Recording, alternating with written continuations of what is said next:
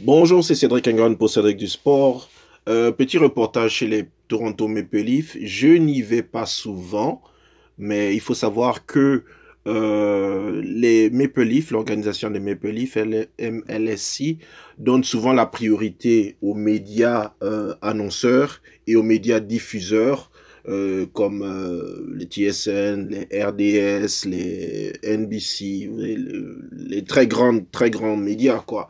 Donc c'est assez, euh, disons, difficile de pouvoir recevoir des accréditations là-bas. Toujours est-il que euh, j'arrive à en recevoir de temps en temps. Donc c'était l'occasion d'aller voir les Toronto Maple Leafs le samedi 2 décembre jouer contre une équipe, une des équipes de ce qu'on appelle le Original Six, donc les six euh, équipes qui étaient à l'origine de la fondation de la Ligue nationale de hockey. Donc, il s'agit euh, des équipes de Boston Bruins, euh, Chicago Blackhawks, les Detroit Red Wings, l'équipe de Montréal, les Canadiens, les New York Rangers et bien sûr les Toronto Maple Leafs. Donc, en ce 2 décembre, c'était au Scotiabank Arena avec une belle affluence, à pas mal, près de 20 000 personnes qui étaient présentes dans une ambiance assez, assez survoltée et chauffée à blanc parce que il faut savoir que dans l'historique des confrontations entre les Toronto Maple Leafs et les Boston Bruins, c'est souvent les Bruins qui ont éteint les rêves des supporters des Maple Leafs et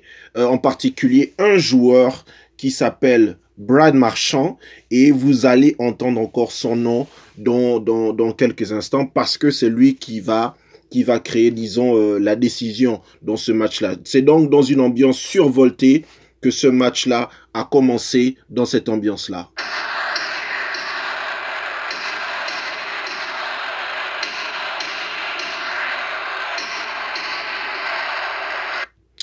Donc, tout le monde était hyper motivé. Dans la tribune de presse aussi, ben voilà, c'est toujours intéressant de voir un match entre deux équipes très compétitives. Mais étrangement, pourtant c'était un match du samedi soir, donc avec euh, les grandes chaînes nationales.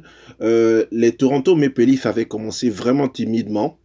Et ça s'est vu sur une erreur de leur gardien, Joseph Wall, qui encaissait un but de vraiment pas loin là. C'était assez surprenant parce que c'était un tir tout droit. Il faut savoir qu'au hockey, c'est très très rare que les buts soient scorés lorsqu'il s'agit d'un tir tout droit. C'est souvent que le gardien est masqué ou alors qu'il y a eu euh, un tir qui a été détourné par un autre joueur. Donc, à la première période, les visiteurs menaient un but à zéro. En deuxième période, les Maple Leafs essayaient de jouer avec plus d'activité, mais toujours est-il que les Boston Bruins marquaient un deuxième but. Et à ce moment-là, les Maple Leafs étaient menés euh, deux buts à un. Et comme d'habitude, pour ceux qui connaissent les Maple Leafs, c'est le joueur providentiel Austin Matthews qui a euh, disons remis l'équipe sur pied avec euh, le premier but de la soirée pour l'équipe locale.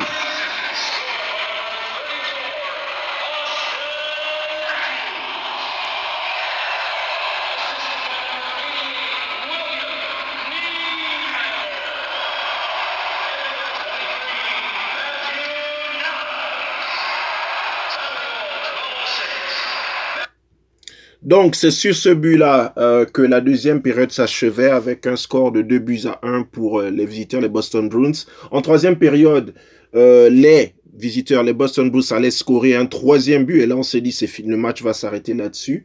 Et les Maple Leafs, on en scoré un, un autre. Et on se disait, on allait tout simplement vers la fin. Et 4,8 secondes, 4,8 secondes avant la fin du match, c'est encore Austin Matthews qui scorait pour ramener le score à 3-3. À ce moment-là, on se disait, il y aura une petite prolongation. Bon, peut-être que ça va aller à ce qu'on appelle les tirs de barrage. On appelle aussi les shootouts.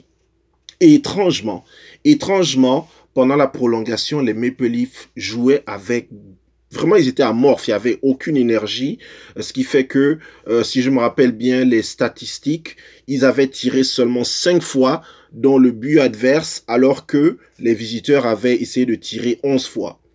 Et justement, sur l'une des actions des visiteurs de Boston Bruins, que je vous avais cité un nom tout à l'heure, Brad Marchand, qui est vraiment détesté à Toronto, sur une erreur défensive de l'un des joueurs des Toronto Maple Leafs, il s'appelle William Nylander, qui est pourtant un très bon joueur. Euh, il perdait la, il perdait la puck, c'est comme ça que ça se dit, je sais pas comment on le dit en français. Et à l'occasion, l'un des attaquants des, euh, Boston Bruins se retrouvait tout simplement face au gardien avec tout le temps possible pour marquer.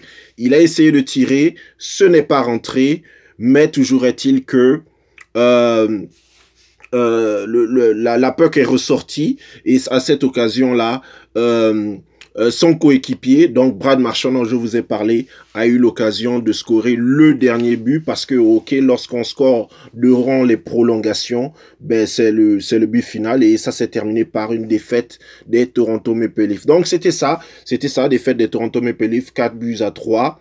Euh, c'est une saison un peu étrange pour les Toronto Maple Leafs. Ils sont souvent dominants durant le mois de novembre et décembre, mais pas trop cette année. C'est peut-être des ajustements tactiques à faire. Durant cette soirée-là, j'ai eu l'occasion de parler avec euh, quelques membres de l'effectif, mais surtout euh, avec le seul joueur francophone de l'équipe de Toronto Maple Leafs, il s'appelle Simon Benoît. Euh, c'est un joueur qui a une histoire particulière parce que il est venu comme un joueur de soutien, c'est-à-dire que lui jouait dans les ligues mineures, la deuxième équipe de Toronto qu'on appelle les Toronto Marlies. Mais là, il a eu l'occasion parce qu'il y a beaucoup de joueurs blessés des Maple Leafs qui ne sont pas euh, disponibles. Donc, avec les blessures des joueurs titulaires, il a l'occasion de jouer plus souvent. Il est très humble et ça a été un plaisir de pouvoir parler avec lui. On avait aussi euh, j'avais planifié de parler avec l'entraîneur adjoint francophone des Toronto Maple Leafs, Guy Boucher, que je connais depuis plusieurs années, parce que euh, à l'époque je vivais au Québec et lui il était entraîneur au Québec. Ça c'était il y a un peu plus d'une dizaine d'années, mais euh, l'organisation des Toronto Maple Leafs nous a fait savoir que uniquement on ne parle qu'aux entraîneurs chefs, pas aux adjoints. Donc, c'est la petite interview que j'ai eue avec euh, euh, Simon Benoît que vous allez écouter et on espère pouvoir, euh, d'ici quelques semaines encore, assister à un autre match des Toronto Maple Leafs. C'était Cédric Engon pour Cédric du Sport. Uh, Oui, oui. Ok, merci beaucoup. C'est Cédric de Choc FM, c'est la radio francophone, que vous ne connaissez pas. Euh, ben, déjà, merci de me donner quelques secondes.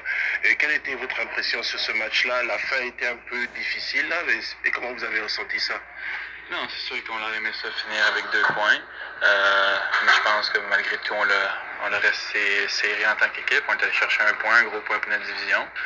Et puis de là, il faut juste continuer à pratiquer, puis aller chercher ces, ces, ces points-là pour se préparer pour les séries. Et vous, pour vous, qu'est-ce que ça représente comme ça, un game contre euh, une équipe du Original Six? Non, c'est sûr que c'est toujours, euh, toujours des bonnes games, des bonnes rivalités. Euh, les Region 6, c'est toujours des games un peu plus euh, intenses, plus physiques. Donc c'est toujours le fun. Et dernière question, c'est euh, pour vous, peut-être vous espérez pas jouer aussi longtemps, mais ça, ça vous bénéficie de toute façon avec toute la série de, de blessés.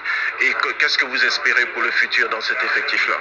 Non, c'est sûr qu'avec les, les, les, les blessés, ça me permet de montrer qu'est-ce que je peux faire. Rendu là, c'est à moi de prendre euh, ma chance et puis euh, de faire du mieux que je peux avec. Ok, merci beaucoup Simon et bonne chance pour la suite. Merci beaucoup. Thank you, sir.